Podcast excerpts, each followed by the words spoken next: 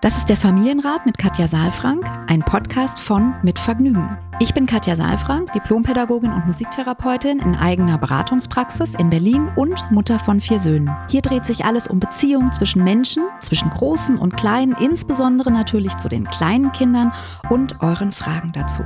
Ich bin Matze Hirscher, Gründer von Mitvergnügen, Familienvater und Fragensteller. Ich besuche Katja in ihrer Praxis, lese hier eure Fragen an Katja vor und gehe stellvertretend für euch mit ihr ins Gespräch und will es genauer wissen. Was brauchen unsere Kinder? Wie können Eltern die alltäglichen Herausforderungen meistern? Wie finden Paare oder Alleinerziehende ihr Gleichgewicht? Ich glaube, dass jedes Verhalten einen Sinn hat und ich möchte euch dabei helfen, eure Kinder besser zu verstehen und dann diese Erkenntnisse auch in konstruktive Antworten in eurem Alltag umzusetzen. Willkommen beim Familienrat-Podcast. Hallo lieber Matze, guten Tag. guten Morgen, guten Morgen. Wie ist das Wertebefinden in Oh, ich weiß immer nicht, Schöneberg, Charlottenburg, West-Berlin. Wilmersdorf, Charlottenburg. Wilmersdorf, Wilmersdorf, Wilmersdorf Charlottenburg. Genau. Ich, pa ich packe das immer zusammen. Wilmersdorf, wie, wie ist es da drüben? Wie ist, wie ist die Wetterlage? Du, heute regnet es ehrlich Was gesagt und es ist sehr windig und es ist Oktober. Das ist äh, der Übergang in den Herbst und der Herbst ist der Übergang in den Winter und in die dunkle Jahreszeit, um es deutlich zu sagen. Es ist. Ähm, du bist richtig gut drauf, ich merke schon. Nein, ich bin schon gut drauf, aber es ist ganz schön windig einfach. Und tatsächlich ja. ist es manchmal dann so, wir haben jetzt hier tatsächlich ja auch schon das am Netz gemerkt. Ich denke manchmal, ich bin im Wald, weil das Netz dann so instabil ist, ja. Und das habe ich heute schon mehrfach gehabt. Und das, ich gucke hier außerdem raus und sehe, dass die Blätter von den Bäumen fallen und es Herbst wird ist nicht, nicht schlecht drauf, ja, ein bisschen das, das, anders das, als sonst. Dass zwei Menschen, die in Berlin sind, im Internet irgendwie miteinander reden und dass die Verbindung nicht so richtig hinhaut. Das ist, dass 2021 noch so ist. Das nicht ist, ähm, das ja. macht, es ist nicht zu fassen. Ja, es ist wirklich, vielleicht hört jemand zu von, von den Menschen, die das irgendwie bestimmen können, dass man da endlich mal was machen könnte. Das wäre doch sehr schön. Also ja. Also man meint ja immer, dass wir in Berlin ein sehr gutes Netz haben. Das kriege ich immer so von, von Leuten vom Land erzählt und gemeint und sage ich mal, nee, ich glaube, ihr auf dem Land habt teilweise ein besseres Netz als wir hier in der Stadt. Ja, auf jeden Fall habe ich immer den Eindruck, wenn in der Nachbarschaft auch alle am Rechner sitzen, dann wird es schwierig. Was wahrscheinlich Unsinn ist. Das ist doch wirklich. Na gut, liebe Katja, ich bin heute ein bisschen, deswegen bin ich nicht zu dir gekommen, ein wenig, ich muss es zugeben, in Eile. Ja, das ist kein Problem. Das heißt nicht, dass wir jetzt in ganz, dass wir ganz in Ruhe die Frage durchgehen können, aber ich würde jetzt ohne großes Vorreden Gerne. Äh, kurz den Werbepartner vorstellen und dann zur Frage kommen. Wir kommen zum Thema. Aber vorher kurz, wie gesagt, der Werbepartner. Der heutige Supporter ist Ergo Unfallversicherung. Die Ergo Unfallversicherung sichert im Gegensatz zur gesetzlichen Unfallversicherung auch dann ab, wenn man einen Unfall außerhalb des Kindergartens, der Schule oder Uni oder auf dem Hin- bzw. Rückweg hat, was ich natürlich nicht hoffe. Wenn es dann nochmal passiert, unterstützt euch die Ergo Unfallversicherung. Sie unterstützt euch nämlich genau dann, wenn ihr einen Unfall hattet. Mit finanziellen Hilfen und Top-Beratung im Grundschutz und ergänzen mit individuellen Bausteinen wie dem Verletzungsgeld. Bei bestimmten Verletzungen werden bis zu 3000 Euro gezahlt, also deutlich mehr als nur ein Trostpflaster. Der Schutz gilt sogar weltweit und das rund um die Uhr. Und das alles ohne Gesundheitsfragen vorab. Schaut einfach mal auf der Webseite vorbei und holt euch ein paar Infos zur Ergo Unfallversicherung. Den Link findet ihr natürlich in den Shownotes. Vielen herzlichen Dank an die Ergo Unfallversicherung für den Support. Und nun zur Frage. So, jetzt komme ich auch schon zur E-Mail. Und zwar hat uns, der Name wurde natürlich wieder geändert, Larissa geschrieben. Ich weiß nicht, wie oft wir den Namen schon hatten. Hallo ihr Lieben, ich bin durch eine Freundin auf euren Podcast gekommen und bin sehr dankbar. Wir auch. Ich habe zwei Kinder. Der Große ist dreieinhalb Jahre und die Kleine elf Wochen. Der Große ist ein Trennungskind. Ich habe mich von seinem Vater getrennt, als er ein Jahr alt war. Es gab viel Streit und auch Gewalt mir gegenüber. Dies hat er alles mitbekommen. Dadurch hat er eine Art Zwangsentwicklung und hat Schwierigkeiten, seinen Impuls zu kontrollieren. Jetzt zu meinem, in Anführungsstrichen, Problem. Solange wir unter uns sind, ist er ruhig. Er kann alleine spielen, ist unglaublich aufmerksam und für sein Alter kognitiv sehr weit. Sobald aber Menschen dazukommen, sei es auf dem Spielplatz, Besuch bei Oma und Opa oder auch Besuch bei uns zu Hause, ist er super aufgedreht. und fängt dann auch vermehrt an, andere zu schubsen, zu hauen und zu beißen. Er reagiert auf Stresssituationen einfach sehr körperlich. Manchmal macht er es auch einfach augenscheinlich grundlos. Ich bin mittlerweile so verzweifelt, dass ich schon gar nicht mehr irgendwo hingehen möchte. Auch im Kindergarten zeigt er das Verhalten. Ich möchte einfach nicht, dass er irgendwann ausgegrenzt wird, weil er dieses Verhalten zeigt. Nun ist meine Frage, wie ich mit diesem Verhalten umgehen soll. Ich ertappe mich häufig dabei, wie ich ihm drohe. Ich weiß, dass das eigentlich nichts bringt, aber ich kann nicht anders. Mir ist das vor den Leuten unglaublich unangenehm. Ich versuche ihn auch immer zu fragen, was los ist. Er ist sprachlich sehr weit, aber oftmals weiß er es nicht. Ich habe extreme Selbstzweifel, weil ich das Gefühl habe, ich habe versagt und schaffe es nicht, ihm gerecht zu werden. Ich hoffe, ihr könnt mir dabei helfen, dass ich ihm helfen kann, seine Aggression besser zu kontrollieren. Liebe Grüße, Larissa. Erstmal ähm, vielen Dank. Und es ist ja eine relativ lange Mail. ich mhm. weiß immer gar nicht genau, wo man dann ansetzen kann. Vielleicht fangen wir mal hinten an. Mhm. Also nicht bei der Frage jetzt so, ähm, Aggressionen besser zu kontrollieren, weiß ich nicht. Ob wir helfen können, weiß ich auch nicht. Wir können ja mal versuchen, hilfreich zu sein. Aber was ich eigentlich noch mal sagen möchte gleich zu Beginn, ist, dass es ein bisschen schwierig ist, wenn wir uns auf die Beziehung zu den Kindern konzentrieren und selbst im Zweifel sind. Ich lese hier oder habe es gehört von dir, ne? ich habe extreme Selbstzweifel, ich habe das Gefühl, ich habe versagt, ich schaffe es nicht, ihm gerecht zu werden. Das sind mhm. Sachen, die wir ja alle immer mal wieder haben. Und es ist auch, glaube mhm. ich, gut, es wahrzunehmen, dass wir im Zweifel sind und dann uns Menschen an die Seite zu holen, die uns wieder bestärken oder die uns regulieren, die uns die Möglichkeit geben, wieder in die Mitte zu kommen, weil diese mhm. Selbstzweifel mhm. dazu führen, dass wir unter Umständen selbst mit uns beschäftigt sind. Also wir kommen in eine relativ hohe Erregung, ja, so klingt das irgendwie. Also ich bin, ich habe extreme Selbstzweifel. Das klingt schon verzweifelt. Und ja. wenn man verzweifelt ist, ja, dann steigt was auch immer, die innere Angst, der Schmerz. Ja, also wenn wir uns den Eisberg nochmal imaginieren, dann gibt's ja den für Kinder, ne? also das System, was wir uns für Kinder mal anschauen. Und es gibt auch diesen Eisberg, der für die Erwachsenen nochmal das ganz mhm. anschaulich mhm. macht. Ja, und dieser Eisberg für Erwachsene hat Ergänzungen nämlich die Ergänzung, dass wir Erwachsenen nicht ausschließlich von unserem Gefühl ausgehen, sondern von, dass die Gefühle auch durch Gedanken gemacht werden. Und wenn ich ständig das Gefühl Gefühle habe, werden durch Gedanken gemacht? Beeinflusst okay. auf jeden hm. Fall, ja. Genau, hm. die ja. werden mhm. hervorgerufen dadurch, ja. Also wenn ich ständig das Gefühl mhm. habe, ich bin schlecht, ich schaffe etwas nicht, dann entsteht bei mir das Gefühl von Traurigkeit oder von Schmerz oder vielleicht auch von Angst. Ja, und mhm. das sind dann Dinge, wenn ich das nicht unterbreche, also wenn ich nicht sozusagen die Zweifel irgendwo hinbringe, Gedanken überprüfe, vielleicht auch nochmal anpasse, wenn ich nicht diese Kette verstehe, dass das miteinander zusammenhängt, meine Aktion dann auch auf der, auf der Eisbergoberfläche. Ne? Also es ist ja auch etwas, weshalb Larissa uns jetzt hier schreibt, weil sie, das ist auf der Eisbergoberfläche zu sehen, sie schreibt uns, ne? aber sie hat die, den Gedanken, sie wird nicht gerecht und sie hat Angst und dann schreibt sie uns. Und das ist eine gute ja. Strategie. Und in Bezug auf ihren Sohn kann aber diese Strategie, also ich habe Angst, ihm nicht gerecht zu werden und gehe in, in Schmerz und agiere dann auf der Eisbergspitze, kann eben dazu führen, dass sie hilflos wird, weil sie nicht genau weiß, was soll ich oben auf der Eisbergspitze machen. Und vielleicht sagt sie dann, hör auf mhm. zu schubsen, hör auf zu hauen oder zu beißen. Ja, und bleibt sozusagen in der Hilflosigkeit, weil sie da erstmal keine Strategien hat und weil die Erregung unten so hoch ist, weil sie selbst in Angst ist letztlich.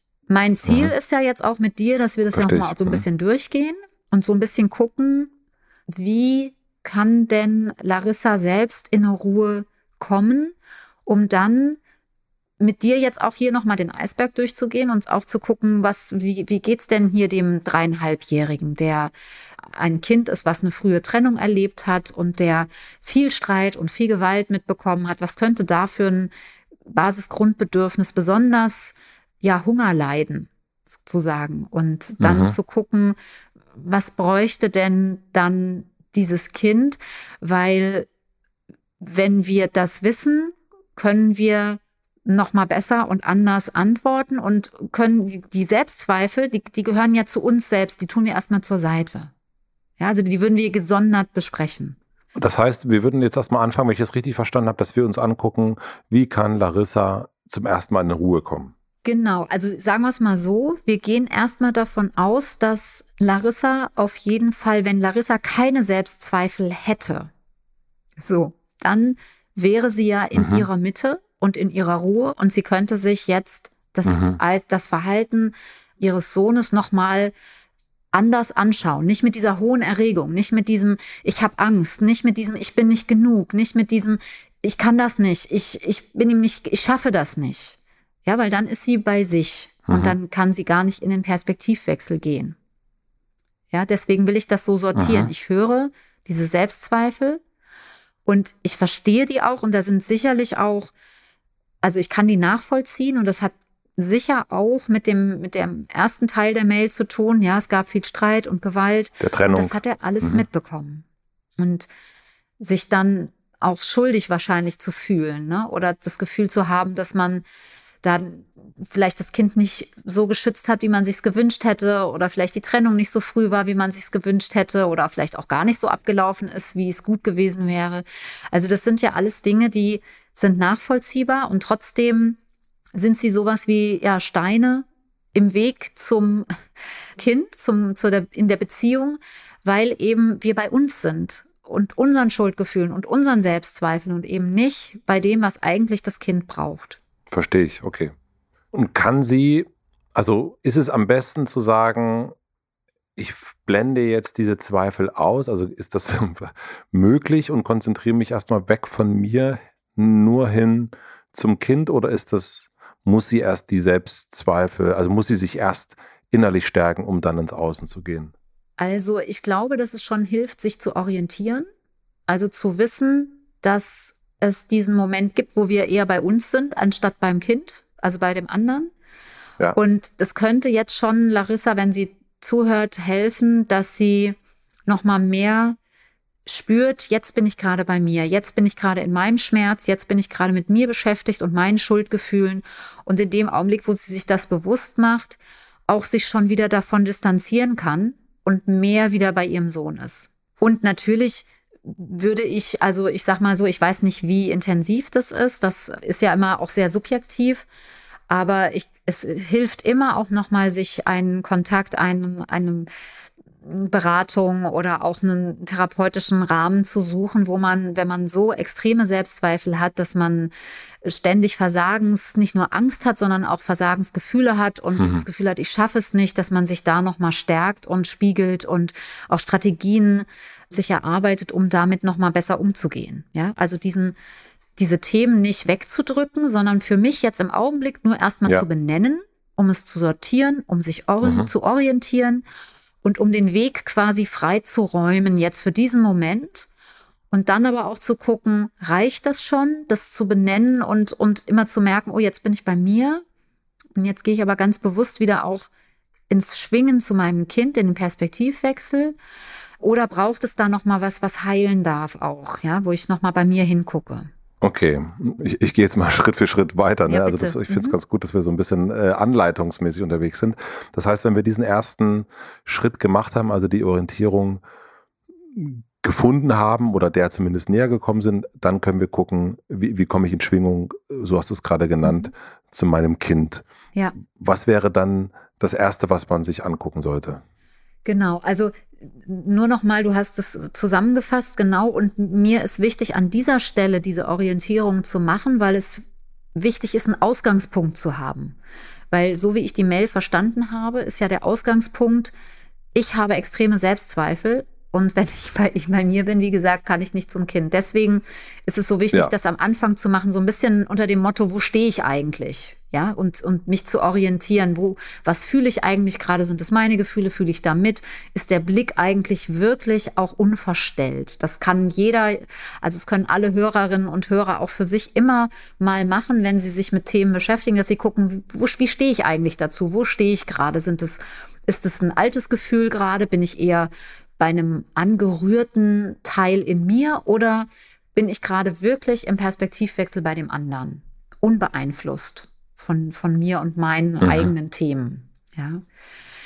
Genau. Und jetzt, wenn wir den Blick quasi ein bisschen gereinigt haben und ein bisschen klarer haben, dann können wir uns nochmal in die Situation des Großen einfühlen. Und da finde ich, hat Larissa sehr schön das auch ähm, formuliert. Es gab viel Streit. Das Kind hat Trennung erlebt. Mm, und da, ich weiß es nicht, du bist ja auch geübter Familienrat-Analytiker. Mhm. Was für ein Basisgrundbedürfnis würdest du sagen, aus dem, was wir jetzt hier gehört haben? Viel Streit, viel Gewalt. Es hat sich so ein bisschen was, wir wissen noch nicht genau, was Zwangsentwicklung heißt, aber ich kann es mir ein bisschen vorstellen. Aber was würdest du sagen, was ist da für ein Basisgrundbedürfnis am allermeisten betroffen oder was, wo ist da der größte Hunger wahrscheinlich? Nach Ruhe, würde ich behaupten. Nach Ruhe und, und eine Art Ordnung und mhm, Ausgeglichenheit. Genau, ja. Mhm. Und und wenn man jetzt nochmal diese drei Basisgrundbedürfnisse, über die wir immer erstmal das Ganze laufen lassen sieht oder reinlaufen lassen sieht, ja, das, also ich glaube auch, dass es wichtig ist für den, wir haben gar keinen Namen, ne, also für den Großen, also dass es Ruhe gibt, ne, also das ist, glaube ich, das, was du so spürst, dass da also Vater getrennt, viel Streit, das klingt nach sehr viel Bewegung, nach sehr viel Lautstärke. Lautstärke, genau, Gewalt und so weiter. Und was aber letztlich wahrscheinlich ganz unten liegt, ist tatsächlich ganz banal die Sicherheit. Ne? Also mhm. sicher zu sein, dass Ruhe ist, also dass ich sicher bin, ja, dass mhm. nicht nur eine Ruhe vor dem Sturm da ist, sondern wirklich eine ja, eine verlässliche Sicherheit, wo ist mein Platz, wo ist meine Ruhe, wo kann ich ausatmen, wo kann ich einatmen, also so dieses, ja, wirklich so eine Grundsicherheit zu haben. Ne? Also frühe Verluste ist ja so das eine, wobei ja, er war ein Jahr alt und dann nehme ich mal an, dass äh, Larissa auch sehr konstant bei ihm war. Aber dieses Streit und Gewalt, das ist schon etwas. Und ich lese ja immer auch sehr genau, ne? Es gibt einen kleinen Bruder, der ist elf Wochen alt. Mhm. Ja, da kann man ja auch nochmal gratulieren. Ja. Herzlichen Glückwunsch. Mhm. Ähm, Herzlichen Glückwunsch, ja. Genau. Und ja, das heißt, es ist auch wieder eine Unsicherheit da. Er ist super aufgedreht, wenn er zu Oma und Opa geht und reagiert mhm. auf Stresssituationen einfach sehr körperlich. Ne? Also genau diesen, dass er ja auf so eine Hab-8, nee, wie nennt man das? Doch, ist schon ähm, richtig. Hab-Acht-Stellung. Äh, genau, das sagt ja das eine, ne, weil, weil er irgendwie nicht weiß, was könnte da passieren, wie, wie es dazu. Und wenn es dann irgendwie stressig wird, dann hilft erstmal nur eine, eine, körperliche Auseinandersetzung. Ja. Das bestätigt so ein bisschen das, was du da vermutest. Eben, dass es da eigentlich ein Sicherheitsbedürfnis gibt und dass gerade wenn wir Sicherheit, wenn wir Angst davor haben, die Sicherheit zu verlieren, dann gehen wir ja eben in so eine, wie wird das jetzt hier? Wo bin ich jetzt hier? Bin ich jetzt nicht mehr zu Hause? Genau. Ja, genau. Du hast das, hast eigentlich die Kette sozusagen schon komplett gemacht. Ne? Das Sicherheitsbedürfnis ist ganz, ganz stark. Und wenn wir woanders sind, also auf dem Spielplatz oder wo auch immer, ne, bei Oma und Opa, dann ist ja auch Verbindung angesagt. Also dann bin ich mit meinen mhm. dreieinhalb Jahren ja nicht nur, ich sitze ja nicht am Rand, ne, sondern ich sehe Oma und Opa oder ich ähm, sehe andere Leute, andere Freunde, andere Kinder. Ähm, da passiert auch viel, was unvorhersehbar ist. Ja, da kommt mal ein Kind auf mich zugerannt, mhm. da werde ich mal geschubst oder mal angerempelt. Da, also es, es ist einfach keine so sichere und erwartbare Umgebung wie zum Beispiel zu Hause wo eben klar ist, ja. da ist der Tisch, da ist der Stuhl, da sind meine Spielsachen, da ist mein Bett, da ist die Mama, da ist vielleicht auch noch der kleine Bruder, ja, sondern bei Oma und Opa, erstmal ist es auch vielleicht eine Freude, Oma und Opa zu sehen. Das heißt, da geht die Erregung wieder nach oben. Ja, und dann aber wird mhm. es stressig. Dann will vielleicht der Opa was oder vielleicht irgendein anderes Kind auf, in der, äh, auf dem Spielplatz. Ja, und, und dann ist sozusagen die Sicherheit sehr schnell weg. Und wenn die Sicherheit weggeht, dann kommt vielleicht die Angst. Das kennt Larissa ja mhm. wahrscheinlich. Ne? Wir haben ja eben über ihre Selbstzweifel gesprochen. Also da wird sicherlich, wird sie das kennen, dass da Angst kommt, dass vielleicht auch Scham kommt, dass vielleicht auch ein Schmerz kommt. So, und Larissa kann jetzt eben in, in ihrer Situation uns anschreiben, weil sie diese Strategie hat, wenn sie ihre Sicherheit verliert. Und das kann eben ihr Sohn mhm. noch nicht. Also nicht nur uns nicht anschreiben, sondern er hat noch gar nicht so richtig Strategien. Er kann noch nicht mal sagen, ich brauche mehr Sicherheit, sondern er bedient sich sozusagen dieses Signals, dass er nach außen hin schubst und sich abgrenzt. Das ist eine Abgrenzungsreaktion, ne? Aggression. Mhm. Immer entweder Abgrenzung bis hierhin und nicht weiter oder auch Kontaktsuche. Und da ist es vielleicht jetzt so gemischt ein bisschen. Ne? Und dann kommt er in einen Bereich, der sich sehr dysreguliert anfühlt. Ne? Also er schubst, er haut, er beißt und reagiert da sehr körperlich. Und die Frage wäre jetzt, ne, manchmal macht er es auch einfach augenscheinlich grundlos. Ja, was, was, mhm. was wäre denn ein Grund, der für uns gelten würde? Ja, also weil Kinder haben ja immer, also das Verhalten macht ja immer Sinn. Das heißt, es ist nie grundlos, sondern es ist vermutlich, ähm, gibt es den Grund, dass es einfach sehr, ähm, ja, sehr, sehr unsicher wird nochmal oder dass es nochmal, äh, dass das sehr hoch geht, das Systemchen, ja, und wir den Grund vielleicht nicht sehen oder dass einfach eine Überf also in Anführungsstrichen eine Überforderung da ist. Stress ist ja Überforderung und Überflutung. Hm. Ja, und da ist schon der Grund. Ja, also das heißt, wir müssen auch gar nicht unbedingt, also so höre ich das so ein bisschen raus, den Grund kennen, sondern einfach nur, okay, hier ist jemand gestresst und wir können es auch erstmal nur als einen Ausdruck nehmen und gucken, wie wir uns um den Ausdruck kümmern. Wir müssen gar nicht immer den, den Hintergrund kennen. Ist ja. das, habe ich das richtig verstanden? Ja, wie schön, Matze, wie du es jetzt gerade nochmal gesagt hast, weil natürlich sage ich ja immer, Kinder besser verstehen. Und verstehen heißt für mich nicht immer sozusagen allem sozusagen kausal bis auf den Grund zu gehen. Ja, weil dann, wenn man das macht, dann vergisst man auch manchmal, dass man ja in der Situation ja auch reagieren muss. So. Und also ich glaube, es hilft einfach zu wissen, ja, dass einfach da Sicherheit weggeht. Also diese und, und das, das mhm. Verhalten sozusagen, dieses Signal zu lesen und dann eine vorläufige Sicherheit herzustellen oder auch dafür zu sorgen, dass der Große nicht ständig in Situationen gerät, wo er Stress erlebt.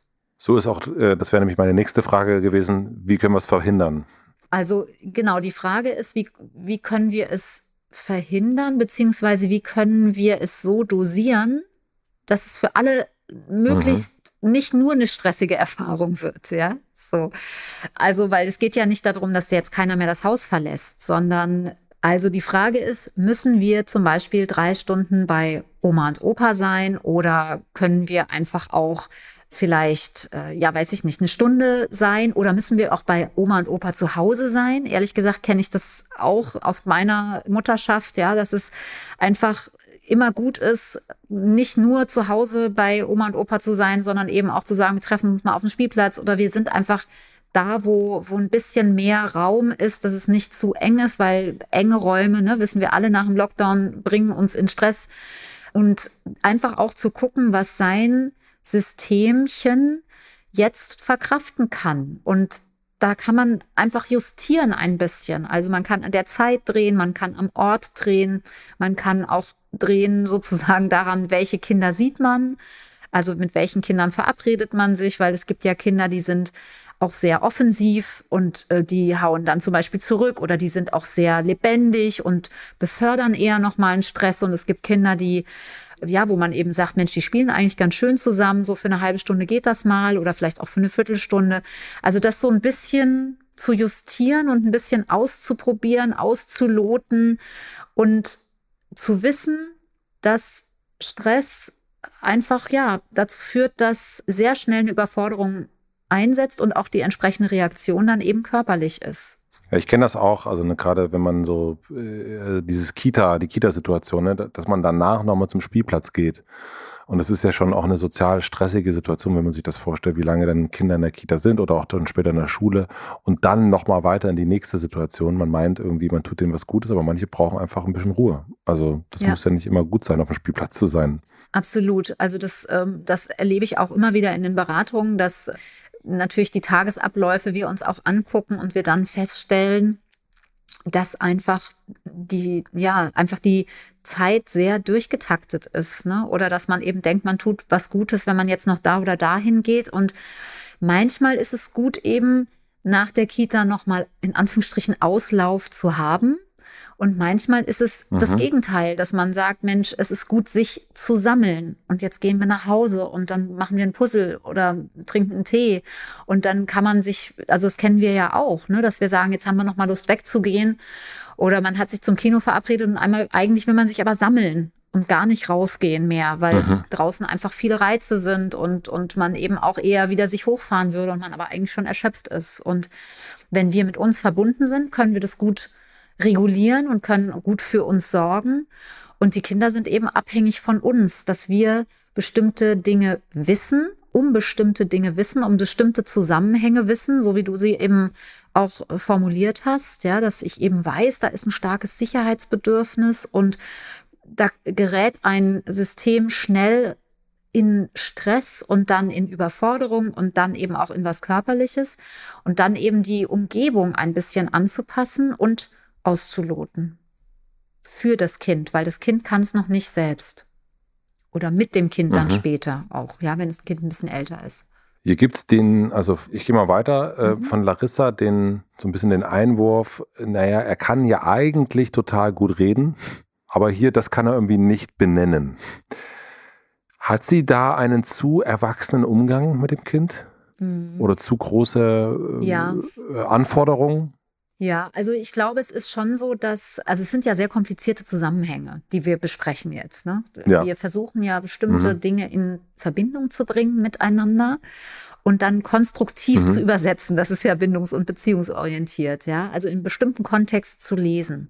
Und das finde ich jetzt unter uns beiden ist das ja schon soll ich sagen, sind ja schon relativ anspruchsvolle Zusammenhänge, das zu verstehen, dass das eine mit dem anderen zusammenhängt, dass eben auch vielleicht mhm. ein Gedanke bei Larissa dazu führt, dass ein bestimmtes Gefühl entsteht, ein bestimmtes Verhalten und so weiter.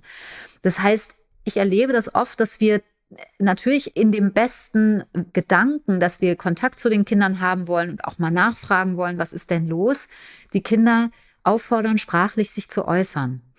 Nur selbst wenn die Kinder, also die Kinder haben ja noch keine Sprachbilder, die, die haben noch, die, die können sozusagen die Worte nutzen. Deswegen haben wir auch oft das Gefühl, dass die Kinder so weit sind, weil sie so unglaublich ja dann irgendwann die Sprache begreifen und ganz viele Worte haben und trotzdem ja noch nicht komplexe Zusammenhänge erfassen und auch beschreiben können in dem Sinne. Ja, also nur weil jemand mhm. viele Worte hat, heißt ja. es noch nicht, dass er dann die Komplexität von Konstrukten oder von, von Zusammenhängen beschreiben kann. Und das da ist eher, also das kann man, kann ich eigentlich aber auf der Entwicklungspsychologie kann man das ableiten, auch aus der Hirnforschung, dass mit dreieinhalb Jahren das in der Regel eine Überforderung ist, dass die Kinder dann sagen sollen, was ist denn eigentlich los? Weil er müsste ja eigentlich sagen, du, ich habe ein ganz komisches Gefühl im Bauch.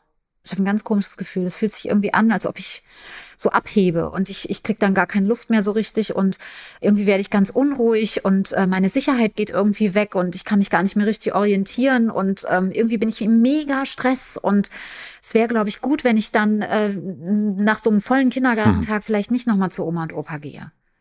Also das wäre vielleicht eine Antwort. Ich weiß jetzt, dass Larissa das natürlich in dieser ähm, in diesem Detail nicht erwartet und trotzdem ist es ja, sind es ja Teile davon, was er sagen müsste, um irgendwie zu sagen, was mit ihm los ist. Mhm. Deswegen es wäre wichtig, dass Larissa um bestimmte Dinge weiß und dass sie eher diese Dinge spiegelt. Also diese Überforderung, dass sie diese Überforderung benennt und erkennt und dann sagt, Mensch, es ist ganz schön viel. Ne? Wir waren ja schon auch in der Kita und jetzt hat der Opa, jetzt waren wir beim Opa und jetzt will der Opa auch noch, dass du hier ordentlich aufräumst oder keine Ahnung, der Opa will mit dir spielen oder so. Ne? Und das, das ist ganz schön viel. Ne? Und dann eben zu sagen, jetzt atmen wir mal durch und dann ziehen wir uns an und gehen nach Hause.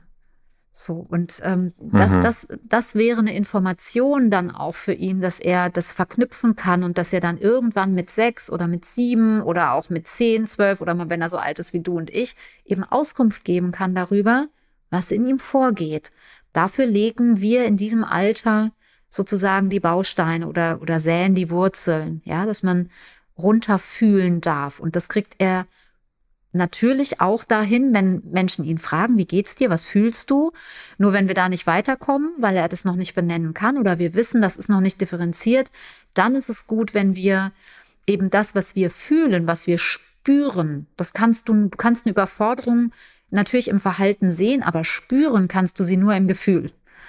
Und deswegen ist es auch so wichtig, dass Larissa nicht in ihrem Selbstzweifel festhängt, weil dann kann sie nämlich die Überforderung bei ihrem Kind nicht spüren, sondern hängt bei ihrer eigenen Überforderung. Mhm.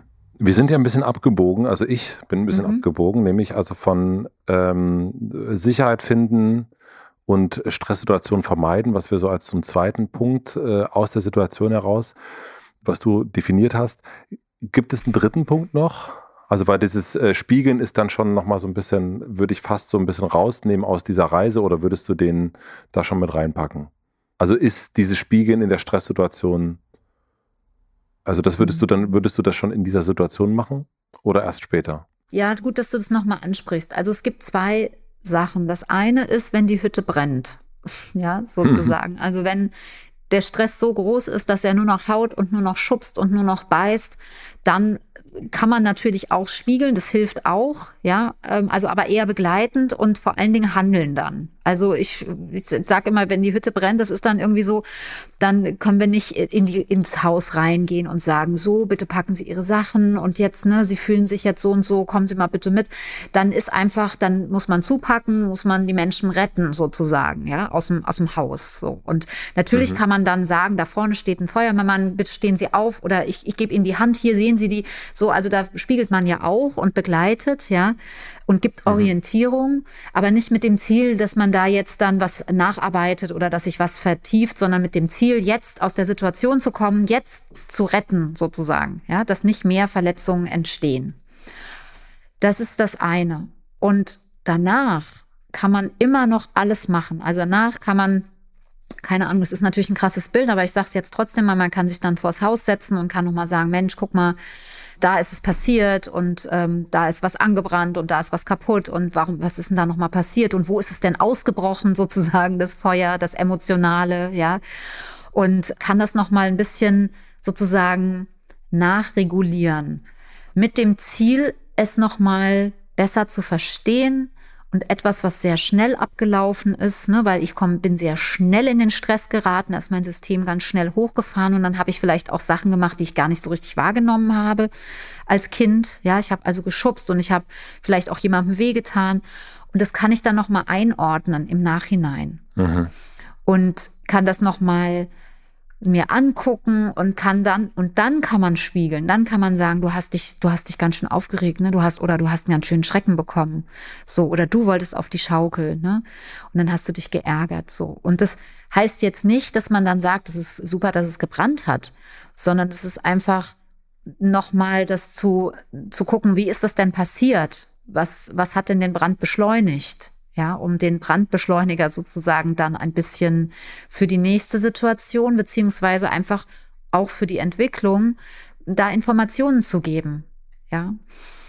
Und das kann man mit dreieinhalb schon auch ein bisschen probieren. Ich, ich sag nur bitte nicht zu viel, weil manchmal ist es so, dass wir dann auch die Situationen zerreden und es braucht gar nicht so viel mit dreieinhalb, um, es sei mhm. denn, es kommt vom Kind. Also mhm. es sei denn, das Kind weint ganz doll und sagt irgendwie, ich habe dem wehgetan oder der hat mir wehgetan oder so und da braucht es noch was. Aber sonst reicht eigentlich zu sagen, Mensch, also puh, das war aber ganz schön, da hat's jetzt gar, das hat uns ganz schön gerissen und du hast dich ganz schön geärgert, ne? Und jetzt ist aber, bin ich aber froh, dass wir das wieder hinbekommen haben. Und vielleicht kann man dann noch sagen, das nächste Mal passe ich ein bisschen besser auf oder ne, das nächste Mal, du darfst mir auch Bescheid geben, also dass man nochmal so eine Strategie anbietet, wenn, wenn irgendwie man merkt, dass es wichtig ist, sich fürs nächste Mal konkreter zu verabreden. Aber meine Erfahrung ist eigentlich, dass die, dass die Eltern zu viel dann auch bespiegeln oder zu tief nochmal in so einen Konflikt reingehen, so dass dann Kinder eigentlich ja, sowas wie eine Scham entwickeln oder eigentlich auch ihnen das Gefühl zu viel ist und man mhm. das eigentlich dann zerredet. Das ist dann schon zu viel. Darf ich zu den für mich nächsten Punkt kommen? oder hast du, würdest du ja, den? Ja, gerne, gerne. Ähm, weil für mich ist noch ein Punkt in dieser ganzen Situation, weil wir sind ja jetzt schon auch so fast schon raus aus der Situation, zumindest für mich gefühlt, ist ja die Bewertung. dass sie, Larissa, auch Angst davor, dass ihr das peinlich ist, wie andere das finden. Und das kenne ich mhm. auch sehr, sehr gut. Also gerade äh, also so in, in jüngeren Jahren bei unserem Sohn, ne, dieses, das, äh, das Kind rennt durch mhm. den Zug wie angestochen oder wie auch immer und man denkt, oh, es ist, man kriegt einen hochroten Kopf, weil man Angst vor dem Blick oder vor der Bewertung von Fremden hat. Aber mhm. natürlich kenne ich auch die Bewertung der, der eigenen Eltern. Liebe Grüße an der Stelle. Was empfiehlst du an der Front, nenne ich es mal. Was ja eine Front, eine ja, gefühlte? Ähm, ja, also ich sag mal so, es, ähm, es ist, glaube ich, das kennen alle Eltern, ne, dass es irgendwie anstrengend ist, wenn das Kind an, also wenn das Kind in der Öffentlichkeit sozusagen ähm, auffällig wird, ja, also sich ähm, anders verhält oder sich abgrenzt, sagen wir mal, ja. Und ich glaube, was einerseits, also zum einen ist es, glaube ich, wichtig, sowas wie eine schwebende Aufmerksamkeit zu haben. Also immer das Gefühl, wenn ich weiß, dass mein Kind gerade eine schwere Zeit hat. Und das, das hört sich ein bisschen so an, weil was wir auch noch nicht besprochen haben, ist der Geschwisterkonflikt. Ne? Also da kommt ein neues Baby und das macht noch Unruhe zusätzlich. Das heißt, es ist sowieso gerade schon eine Stresssituation an sich. Und wenn ich das jetzt weiß, dass mein, mein äh, Kind, mein dreieinhalbjähriger, ich sag jetzt mal in Anführungsstrichen, ein kleines Hinkebein gerade hat. Also weil es sowieso ein Kind ist, was viel Sicherheitsbedürfnis braucht, aus einer Geschichte raus, aus einer Persönlichkeit heraus, aus einer Situation raus, jetzt noch zu, zusätzlich, ja, dann kann ich ein bisschen die Situation mehr im Blick haben und mehr antizipieren auch mehr nochmal mich verbinden, nochmal mehr reinspüren, wie viele Reize sind gerade hier, wie viele Kinder sind da. Also ich kenne das so von mir, dass ich manchmal, wenn wir so auf die Spielplätze gezogen sind am Nachmittag, dass ich so überlegt habe, auf welchen gehe ich und was hat jetzt der eine Spielplatz für einen Vorteil im Gegensatz zu dem anderen. Also der eine ist vielleicht eingezäunt, der andere ist eher offen. Was ist jetzt äh, für ein Wetter? Bleibe ich da lange, bleibe ich da kurz? Und wer ist da auch da? Und das heißt, ich scanne schon beim Kommen scanne ich schon ungefähr, wer sitzt wo und wo mhm. antizipiere ich, läuft mein Kind oder laufen meine Kinder jetzt hin.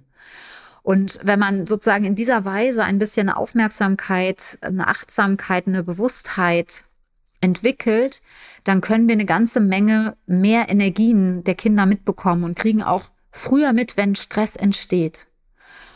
Das ist so das eine. Das andere, was wir machen können, ist, dass wir an dieser Stelle, wenn wir in dieser Bewusstheit sind, auch relativ zügig reagieren.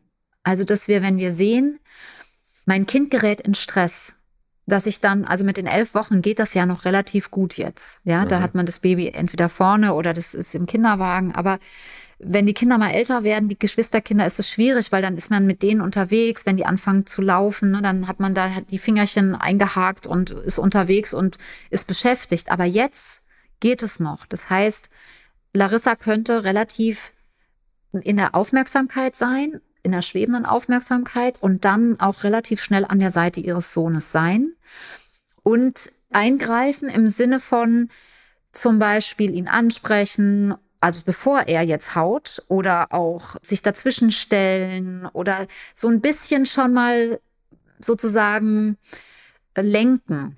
Ja, also umlenken oder sowas. Also gar nicht so aktiv. Es klingt jetzt viel aktiver, als ich es meine. Ja, eigentlich eher mit einem, mit einer körperlichen Präsenz sozusagen da mit dabei sein, weil auch schon unsere körperliche Präsenz kann unsere Kinder koregulieren, kann die ein bisschen beruhigen. Mama ist da. Also nicht, das ist das, was dann ankommt. Mama ist da und ich bin an deiner Seite. Ich sehe dich und du kannst schn schnell auch auf mich zugreifen. Und das Dritte an dieser Stelle ist, dass man eben dann auch sehr klar Verantwortung übernehmen kann.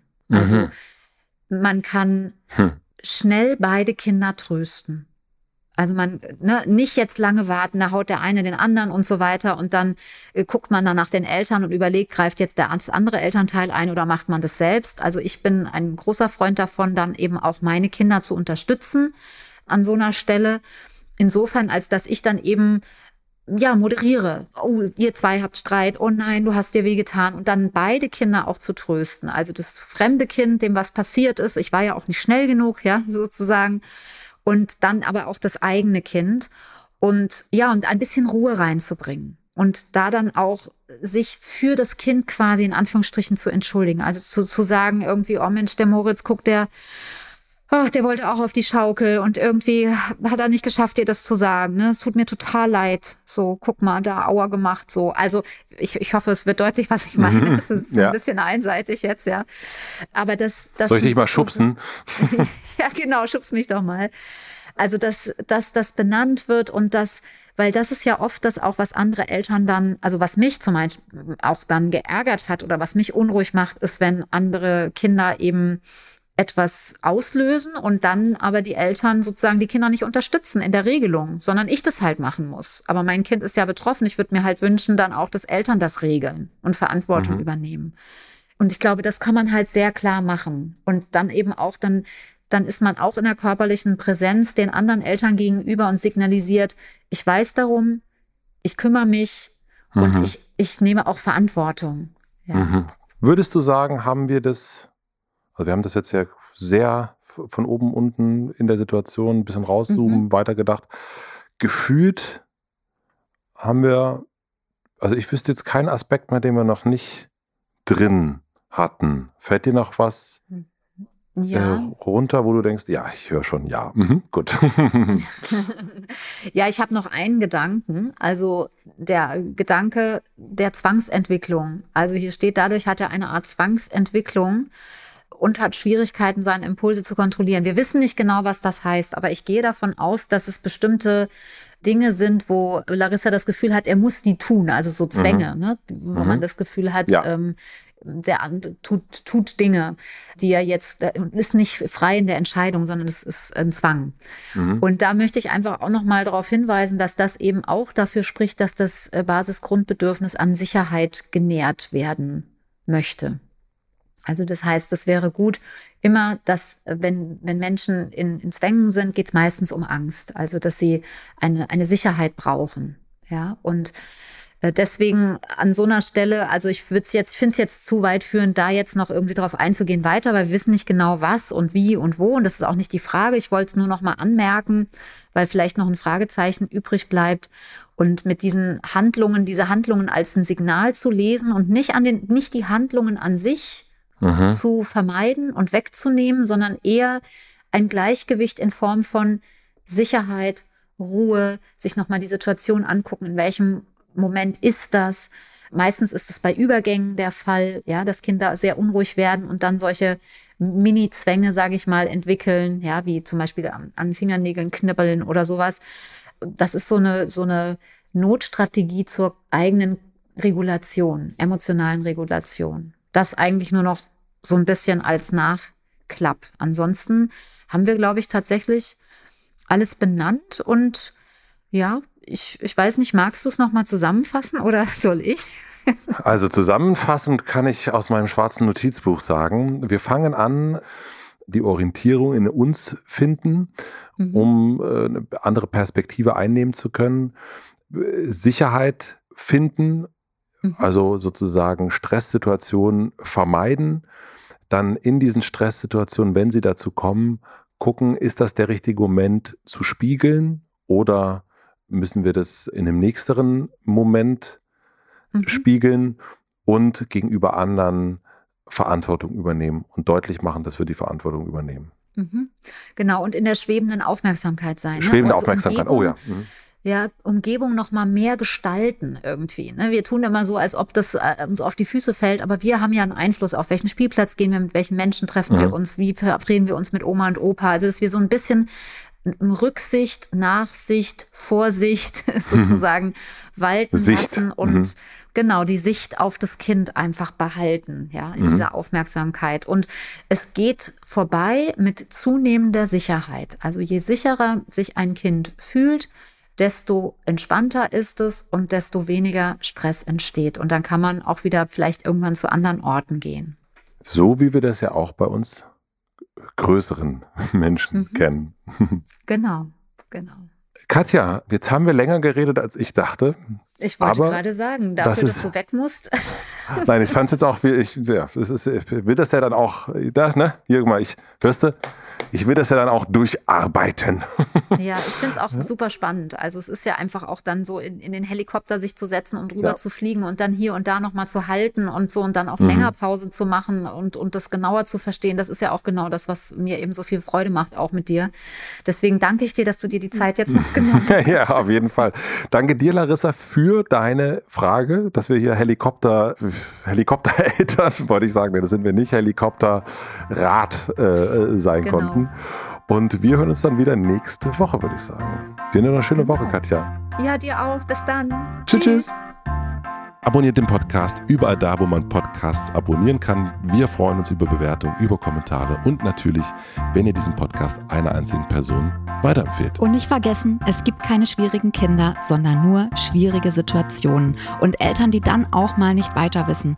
Das ist gar nicht schlimm. Das Wichtigste ist, dass ihr mit euren Fragen nicht alleine bleibt und euch nicht zurückzieht, sondern in Austausch geht und im besten Falle natürlich an uns schreibt. Wir freuen uns auf eure Fragen.